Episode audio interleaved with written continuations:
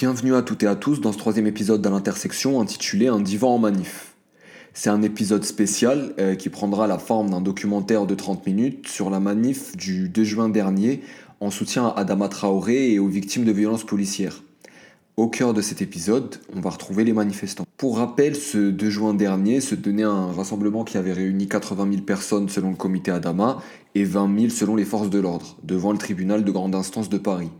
Les gens avaient répondu à l'appel de l'écrivaine et militante euh, antiraciste Assa Traoré suite à une nouvelle expertise qui déresponsabilisait à nouveau les trois policiers dans la mort de son frère Adama.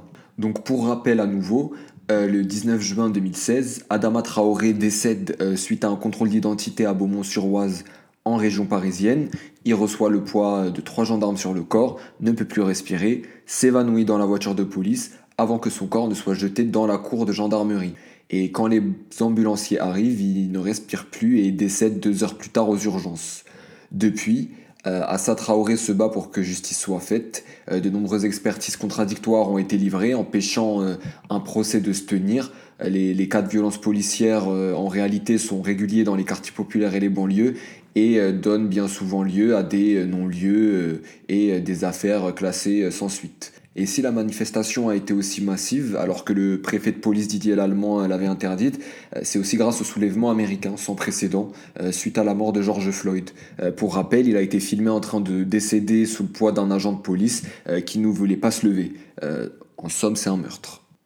Beaucoup ont constaté, moi aussi euh, étant étudiant en journalisme, euh, la facilité de parler de ce qui se passait aux États-Unis, alors qu'en France, euh, le racisme, bien que différent, existe et reste occulté par les médias.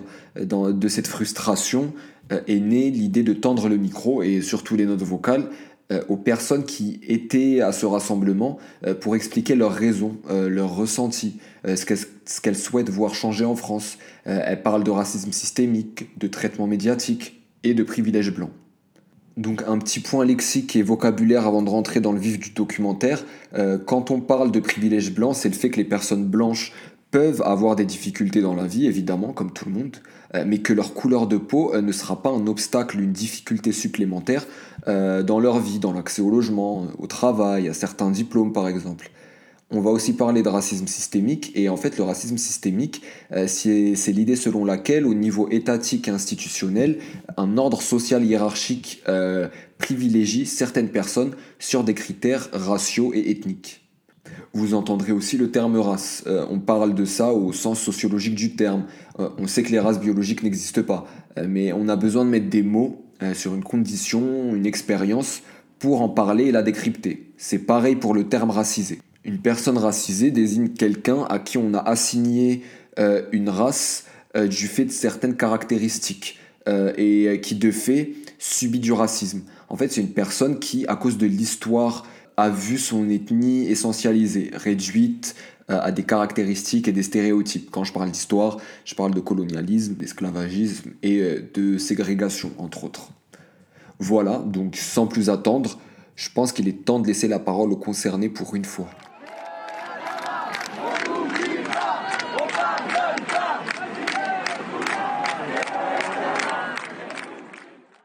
Je m'appelle Mariam. Salut, je m'appelle William. Je m'appelle Shainez. Moi, c'est Christiane. Moi, je m'appelle euh, Amina. Moi, c'est Anis. Euh, moi, je m'appelle Mérine. Bonjour, je m'appelle Yacine, j'ai 29 ans. Bonjour, je m'appelle Marvin, j'ai 29 ans. Je m'appelle Sofiane, j'ai 20 ans.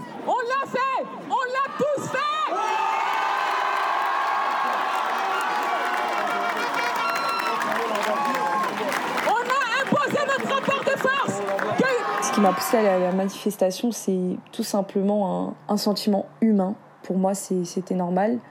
Euh, c'est bien plus qu'un acte citoyen, ça, dépasse les, les, cases sociales, culturelles dans lesquelles on veut nous mettre. Ça dépasse ma condition de minorité en tant que meuf de banlieue. Pour moi, c'était juste une question d'humanité. C'est qu'il est, euh, régulièrement diffusé sur Twitter des vidéos dans lesquelles de jeunes racisés subissent des interpellations policières bestiales et euh, être témoin de ce type d'image m'a indignée et foncièrement heurtée. Euh, j'en restais muette. Je me rappelle de la première vidéo que j'ai vue qui m'a contrainte à me déconnecter de, Twitter, tant j'en étais sensible en fait, et j'avais l'impression qu'on infligeait ça à quelqu'un de ma famille. Ce qui m'a motivé à me déplacer et à manifester le 2 juin, c'est, euh, je pense, avoir l'impression qu'on va pouvoir dire qu'on en a marre, que ça nous casse les couilles. On va pouvoir crier que ça nous casse les couilles et peut-être que ça va être entendu. Et juste ça, ce, ce, cette probabilité, elle est extrêmement motivante. Ben, j'ai déjà subi plusieurs fois euh, différents types de racisme, que ce soit dans la rue ou que ce soit ben, en cours. Et en fait, je trouve que le racisme est aujourd'hui beaucoup trop banalisé aujourd'hui, on est là, l'allemand. On va crier à l'allemand, on va dire qu'on est là et on est dans la rue. Et cette machine de guerre, on va la renverser. On va reprendre cette nouvelle France. J'en ai marre, euh, comme beaucoup de, personnes noires. Euh, je suis fatigué, je suis épuisé. Et, en fait, j'arrive à un stade où, où la parole, en fait, ne suffit, euh, ne suffit plus. Donc c'est pour ça que pour moi, c'était vraiment euh, important euh, de participer à cette manifestation pour justement déjà bah, montrer qu'on est là et qu'on existe. Et donc du coup, je pense que c'est cette accumulation euh, qui aujourd'hui explose et qui fait qu'on veut, euh, au travers de l'affaire Adama Traoré, qu'il y ait une justice qui soit rendue. Je pouvais pas juste rester assis en fait. Quand ça a éclaté aux États-Unis et qu'ensuite on m'a dit le 2 juin on marche pour euh, réclamer justice pour Adama, pour assurer euh, Assa Traoré de notre soutien, et pour se battre pour nos vies, au final, j'ai pas pu résister à l'appel en fait d'aller manifester parce que c'était trop nécessaire. Enfin, je le disais souvent pendant le confinement, mais il y en a d'entre nous qui sont restés confinés non pas seulement par peur du virus, mais par peur de la police. Personnellement, euh, quand je voulais aller faire du sport, ma première pensée c'était qu'est-ce qui se passe si je croise un flic? Je pense que le, confinement a, beaucoup joué aussi là-dessus, parce que euh, y a eu énormément d'événements et de violences policières pendant le, pendant le confinement et que je pense on était beaucoup euh, à avoir envie de, de, de, de, parler, de montrer et de se mobiliser. Ce qui m'a vraiment poussé à y aller, c'est que je savais qu'en fait, là, c'était, on pouvait avoir l'opportunité peut-être d'impacter beaucoup plus les personnes et de pouvoir beaucoup plus se faire entendre parce que tout le monde était ouvert en fait à nous écouter.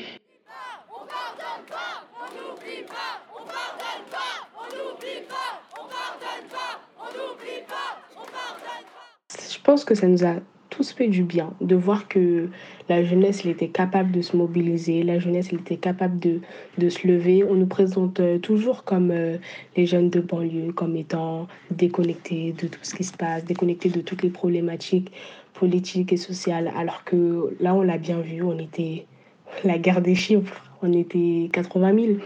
Franchement, j'ai ressenti un rassemblement de gens puissants de gens qui peuvent avoir un impact dans le futur.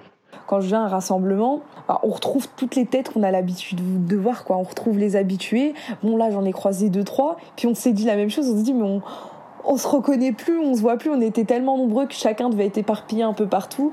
Du coup, voilà, enfin, habituellement, aux marches blanches, rassemblements, quoi.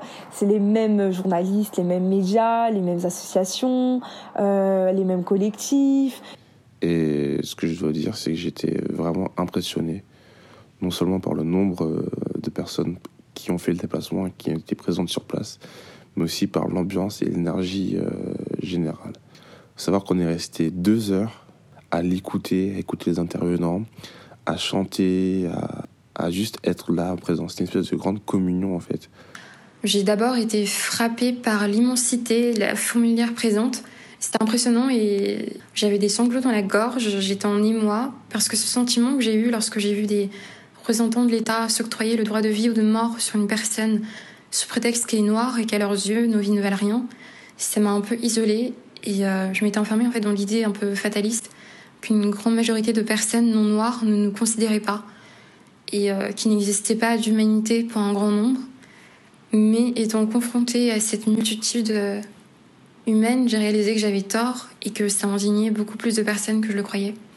J'ai été super fière, franchement, de voir à quel point on peut être soudé, que ce soit euh, noir ou blanc, que on peut être soudé quand il le faut. Ça m'a fait vraiment plaisir parce qu'en fait, il y a des moments, on a l'impression que qu'on n'est pas, qu'on n'a pas cette euh, qu'on n'est pas aussi fort ensemble, qu'on n'est pas aussi soudés, en fait, ça a pu me rappeler que si on peut compter les uns sur les autres, qu'on peut être là les uns pour les autres. Et ça, franchement, je l'ai bien ressenti.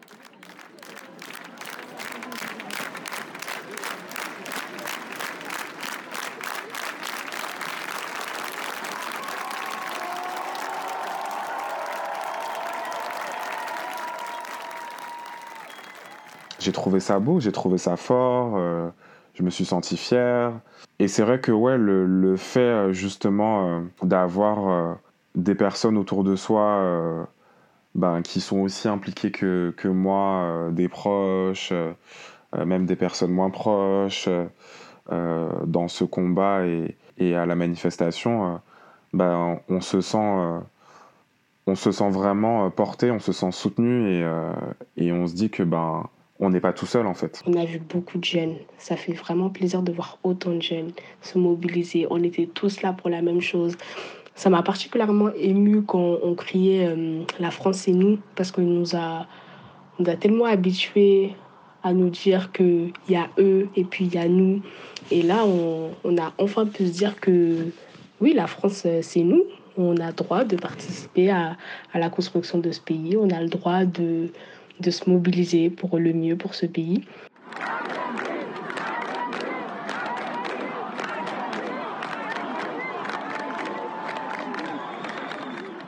C'est aussi George Floyd aussi qui a pu aussi influencer ça parce qu'en fait, les gens ont pu voir pour la première fois de leur vie la vraie comment un policier peut tuer une personne noire de son froid en fait. Tout le monde l'a vu de leurs propres yeux et du coup, je, je savais que ça allait être beaucoup plus impactant que euh, aux anciennes manifestations qu'on a pu faire auparavant. Je pense que la grosse question qui est ressortie de cela, c'est qu'en fait, combien de victimes, justement, n'ont pas eu la possibilité d'avoir de vidéos de leur arrestation, de la bavure, pour justifier qu'en fait, ils avaient affaire à des ripoux. C'est ce qu'on pense plus précisément dans l'affaire euh, d'Adama Traoré.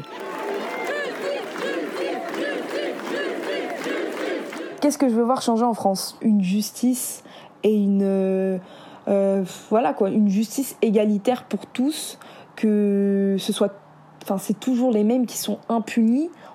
On en a marre. On, c'est, plus que de la fatigue, c'est ça, ça en devient de la haine en fait. Enfin, ça en devient une colère qui, qui est bonne pour personne au final. Premièrement, moi, ce que j'aimerais voir changer en France, c'est vraiment que les gens ben, c'est déjà accepter le fait qu'il y ait du racisme en France, ce serait déjà un premier pas. Parce que la France, ce sont les premiers à dénoncer ce qui se passe dans les autres pays au niveau de, tout le racisme et aussi ben, de l'esclavage qui existe encore dans certains pays. Mais ils se sont les derniers en fait à se remettre en question eux-mêmes. Moi, ce que je veux voir changer en France, c'est euh, euh, l'acceptation déjà, ne serait-ce que ça. Je te dis même pas la fin du racisme, mais déjà l'acceptation du fait que le racisme existe en France ce déni est insoutenable. C'est incroyable de dire non comme ça.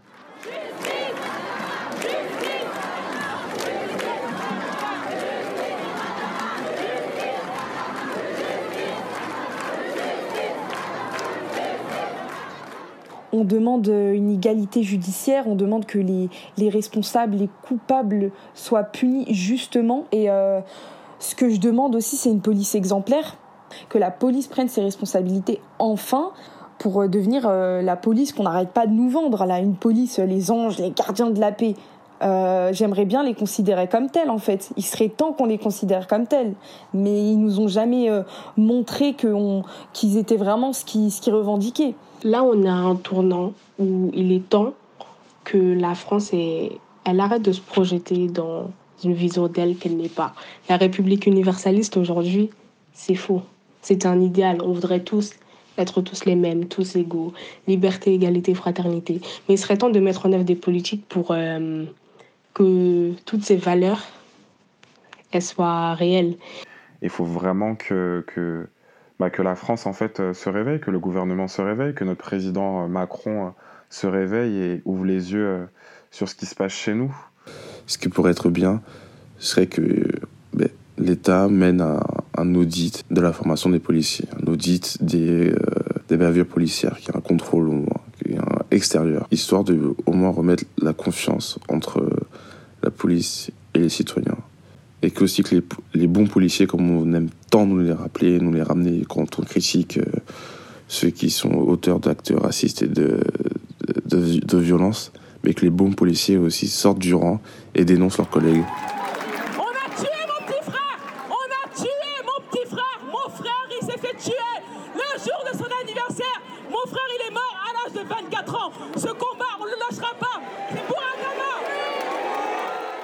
Concrètement, bah, je pense que le changement qu'on aimerait voir en France réellement, c'est tout simplement que bah, y ait une vraie justice, pas une justice à double niveau et à deux mesures, pas une justice en fonction euh, d'où tu viens, de la couleur de ta peau, de ton origine. On voudrait en fait que lorsqu'il y ait euh, justement des, bavures, des inégalités qui sont recensées, que cela soit reconnu et traité en fait de, fait comme toute autre en fait infraction qu'on n'ait pas à manifester, qu'on n'ait pas à créer justement euh, des, organismes, des associations euh, pour justement lutter contre, contre ces événements-là. Et euh, je, demande à, ce que je n'ai plus peur quand mon frère sort dehors. Je demande à ne plus avoir peur de la police. Je demande à ne plus avoir peur pour mon père parce qu'ils font aucune distinction, euh, pour en tout cas pour les gens de chez nous, ils font aucune distinction. Pas d'âge, euh, handicap ou pas, ils, rentrent dedans et c'est tout. Donc tant que ce ne sera pas adressé, tant que les privilégiés ne se remettront pas en question et auront l'honnêteté de, de, reconnaître leurs privilèges, parce qu'il faut aussi qu'ils en aient conscience que lorsque tu es blanc, bah, tu pas euh, à avoir des discussions euh, avec tes enfants pour leur dire, écoutez, quand vous voyez la police, faites attention. Rien que ça, combien de parents euh, en banlieue ont eu ce genre de discussion avec leurs enfants, surtout leurs fils, par peur de, de voir justement des affaires comme celle d'Adama Traoré, qu'on les appelle, qu'elles aient un coup de fil pour leur dire que, que leur enfant est mort.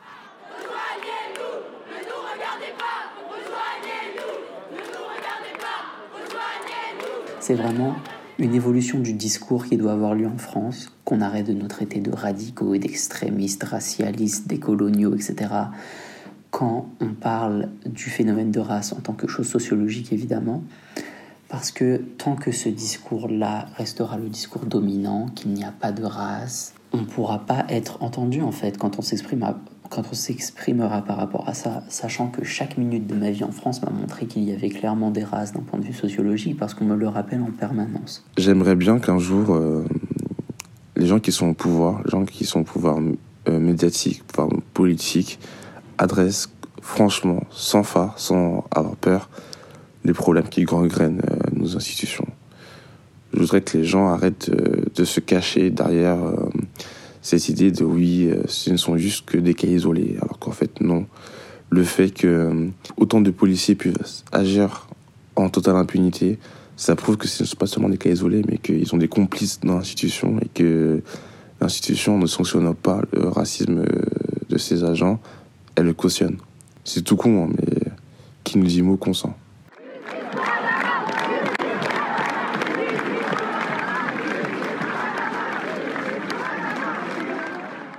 Quand je sortais du, rassemblement, donc euh, vers 21h, 20h30, 21h, je me disais, waouh, c'est lourd, il va avoir un, sale écho. C'est sûr, il va avoir un, enfin, un sale écho dans le bon sens.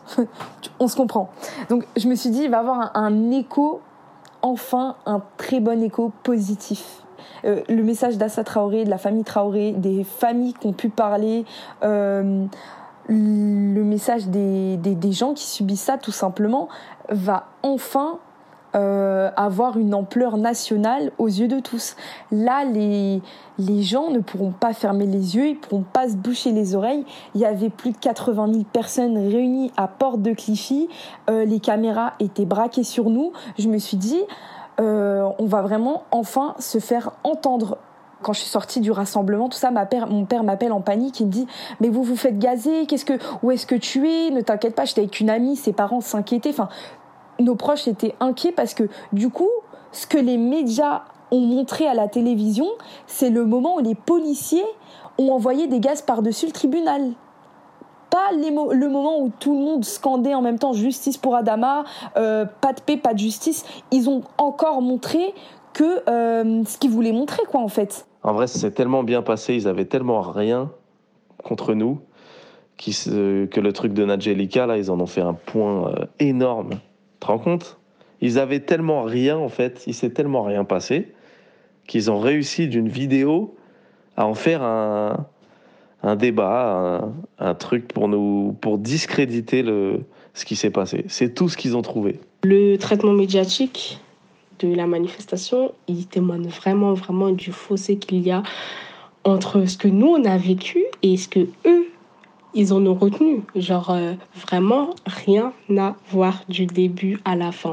Moi, ça m'étonne déjà qu'il n'y ait aucun jeune qui ait été amené à, à s'exprimer sur ce qui s'est passé parce que il a quand même insufflé de la force dans la jeunesse. Euh, c'est rare que la banlieue, toute la banlieue se mobilise, monte à Paris pour, euh, pour demander autant de changements quand même. Donc euh, voilà, on n'écoute pas ces jeunes, on n'écoute pas les personnes qui, qui en ont retenu du positif. On a mis des syndicats de police, on a franchement polémique sur polémique alors que personne ne les écoute.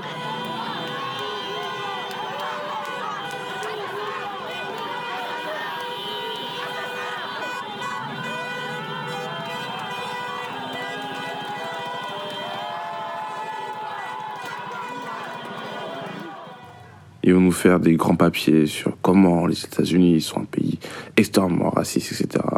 Et par contre, quand c'est en France qu'il y a 80 000 personnes qui se déplacent devant le tribunal de grande instance de Paris, ils traitent que la, fin de la manifestation, au moment où la police euh, agresse et provoque les personnes présentes. Et ça montre vraiment qu'il y a une volonté euh, de nous reléguer au second plan, de nous dire que non, euh, on ne vaut rien. Et ça me fait encore plus mal parce qu'il y a quelques mois, quand il y avait les gilets jaunes et qui, se, et qui se faisaient gazer et borgner par les policiers, mais là, d'un coup, toute la presse, tous les médias se, se tenaient la main pour dire Ah oui, la police est violente, regardez ce qu'ils font, nanana. Et maintenant, aujourd'hui, quand on dénonce justement les violences policières, il y a une amnésie collective. On a vraiment une protection des privilèges comme ça, juste de, de ce pouvoir de sélectionner ce qui fait vérité et ce qui ne fait pas vérité, en fait.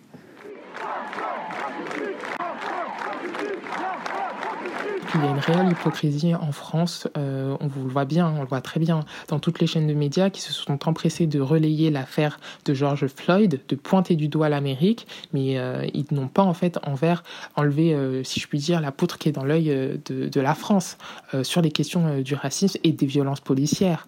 Combien de fois on a dû manifester, entrer justement en émeute dans les banlieues, dans les, par les personnes et les communautés qui ont été victimes des violences policières en France. Et à chaque fois, on a cette même généralisation euh, des racailles en, banlieue, euh, des personnes qui sont incultes, des personnes qui sont des sauvages. Voilà, on essaye de nous déshumaniser pour justifier la violence qu'on nous impose au quotidien. Lorsque dans les médias et aujourd'hui, lorsque on voit euh, les personnes, les journalistes qui nous représentent, ce sont majoritairement des hommes et des personnes blanches.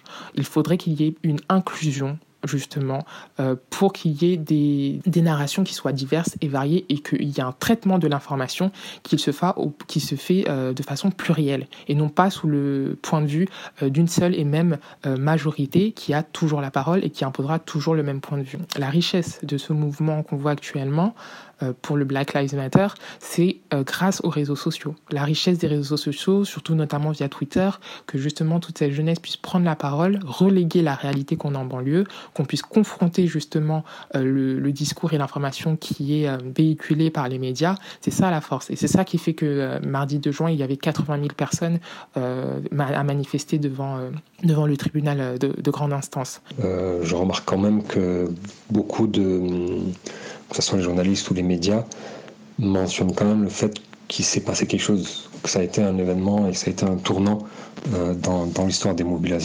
mobilisations euh, en France, mais bon aussi à l'international. Mais pour le cas français, euh, je pense que beaucoup de journalistes se rendent compte qu'il s'est passé quelque chose, ça a été un événement historique et que la mobilisation massive des jeunes n'est pas juste quelque chose à, analyser euh, rapidement comme ça, comme, comme, un, comme une espèce de fait divers.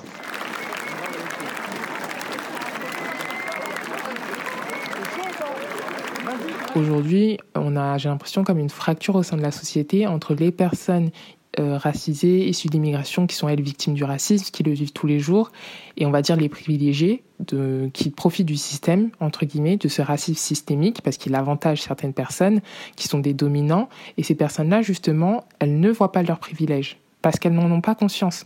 Et c'est ça justement euh, la, différence. C'est que ces personnes-là, on ne leur rappelle pas d'où elles viennent, on ne leur rappelle pas leur couleur de peau. Elles sont individualisées. Souvent, c'est les victimes du racisme justement qui doivent se justifier. Mais alors que le racisme, c'est pas le problème des racisés. C'est le problème de ceux qui le mettent en place. C'est à eux de s'interroger, c'est à eux de se changer. Je pense que les personnes qui croient difficilement au racisme, au racisme systémique en France, puis dans un cocon privilégié qui, qui empêche une vision plus expansive sur le sujet, mais également une mauvaise foi insoupçonnée, parce que quelque part ça se passe sous leurs yeux et il y a une certaine indifférence puisqu'ils ne sont pas concernés. J'ai été élevé par ma grand-mère et mes tantes. Euh, j'ai été toujours très proche des, des, femmes. Dans ma communauté, même si ça veut un peu rien dire, euh, les femmes sont pas toujours bien traitées. Et j'ai grandi avec cette vision où pour moi les femmes étaient les plus fortes, les plus belles, et je les voyais se faire euh, bafouer. Donc j'ai toujours été pro-woman à fond. Et pourtant, dans la société dans laquelle on vit, on m'a déjà dit non, Anis, vous les hommes, non, mais en tant qu'homme, tu peux pas. Et quand j'entends ça, moi qui me sens profondément, je sais pas si féministe c'est le mot, mais profondément féministe, c'est blessant en fait de se dire attends, mais j'ai passé ma life à essayer de, de me taper pour vous et on, on me parle comme ça. Sauf qu'à un moment, tu redescends et tu dis mais frère, comment ça se fait que tu le rapportes à toi Putain de merde, qu'est-ce qu'on s'en fout de. Mais bien sûr que tous les hommes sont des fils de pute si ce raccourci aide à faire avancer les choses. Et mets-toi dedans à Nice si c'est une solution. Tu veux trouver une solution ou pas, putain de merde? Donc si tu veux trouver une solution, qu'est-ce que tu t'en fous qu'on attaque vite fait ton amour propre pour le bien de tous en fait? Arrête de, Arrêtons de rapporter les choses à nous tout le temps.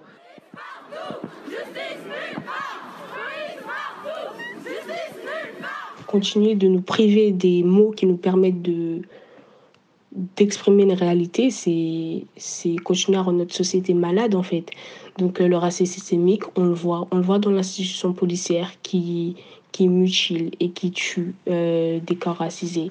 On le voit euh, dans l'institution médicale avec le syndrome méditerranéen selon lequel les femmes du pourtour méditerranéen exagèrent leurs symptômes. On le voit en fait on voit que ce racisme, il est présent dans toutes les institutions. On peut le voir dans l'institution universitaire, dans l'institution scolaire. On le voit à tous les niveaux. On ne parle pas du racisme, euh, on l'occulte, on fait comme s'il n'existait pas. C'est quelque chose qui est présent et qui est là depuis, euh, depuis un bon moment. Et je pense que, euh, bah, contrairement aux manifestations que j'ai pu faire avant, je pense que là, en fait, euh, ce qui a cristallisé euh, bah, ce moment, c'est de voir en fait que les gens, euh, les gens en fait ont, les gens en ont marre, les gens sont, sont fatigués. Oh, je suis fatiguée, j'en ai marre en fait. C'est, enfin, ouais, c'est un ras-le-bol parce qu'on se retrouve à éduquer des gens alors que c'est pas à nous de le faire en fait. Je comprends pas pourquoi on doit expliquer à des gens que on a plus de difficultés d'eux dans la société alors que ces difficultés elles sont elles sont pas invisibles en fait. Euh, la, la, difficulté de trouver un travail, la difficulté de trouver un logement, euh, la considération que les gens ont pour nous, le fait que par exemple, je sais pas, il y a les réflexions qu'on peut se prendre, les, les petits clichés qu'on se mange encore actuellement, le regard des autres, euh, les gens qui changent de trottoir, je sais pas, les gens qui, qui ont peur qu'on les vole, enfin plein de choses comme ça, c'est des choses qui, qui sont pas invisibles en fait, c'est des choses physiques qu'on voit tous et je comprends pas pourquoi on doit encore se, se justifier là-dessus.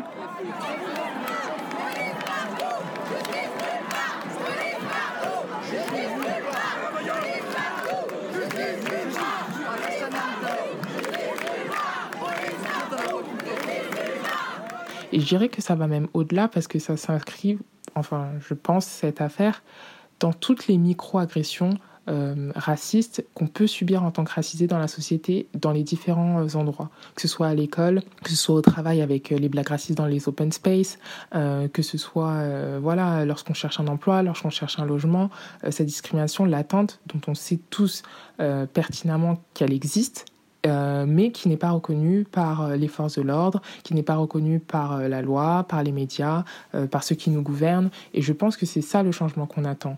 Et que le problème sous-jacent, c'est aussi que la France puisse accepter toute cette toute cette partie de la population qui est issue de l'immigration, qui est issue euh, des anciennes colonies françaises et qu'elle regarde aussi son histoire, puisque la situation actuelle, je pense, découle de toute l'histoire euh, esclavagiste, coloniale de la France, qui refuse aujourd'hui, euh, entre guillemets, de faire face à cette réalité, de l'affronter, de reconnaître ses torts et d'avancer en fait et d'être confronté face à ce débat. Non seulement je trouve qu'il faut quand même se pencher sur l'histoire française, et encore une fois des auteurs français, Michel Foucault, Mathieu Rigouste, qui parlent de l'organisation et de l'institutionnalisation du racisme en France, notamment dans la police.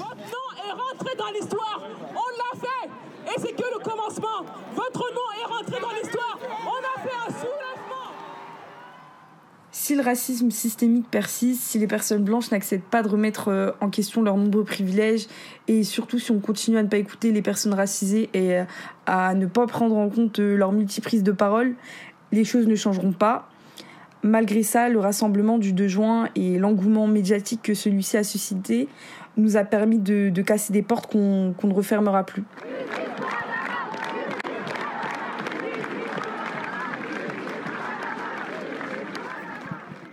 Vous les avez entendus, euh, vous les avez écoutés. Cette jeunesse racisée euh, de 19 à 29 ans qui a pu s'exprimer. Euh, ce n'est pas à moi de faire un commentaire, donc je laisserai la fin de cet épisode ouverte à la réflexion, à la discussion. Vous pouvez poursuivre le débat avec nous et surtout avec eux sur le compte Twitter et Instagram à l'intersection, euh, écrit en description du podcast. Euh, je tenais également à remercier euh, Younes Oudja pour euh, la cover de cet épisode, mais aussi Diana Kelly, Alexandre Malson, Colline, Inès, Jeanne-Marie, Inde, Tola et ma camarade de l'ESJ Lille, Marie Boyer, pour les sons et les ambiances additionnelles qui vous ont accompagné tout au long de cet épisode. Et sur ce, moi je vous dis à très bientôt pour un nouvel épisode. On se retrouve très vite.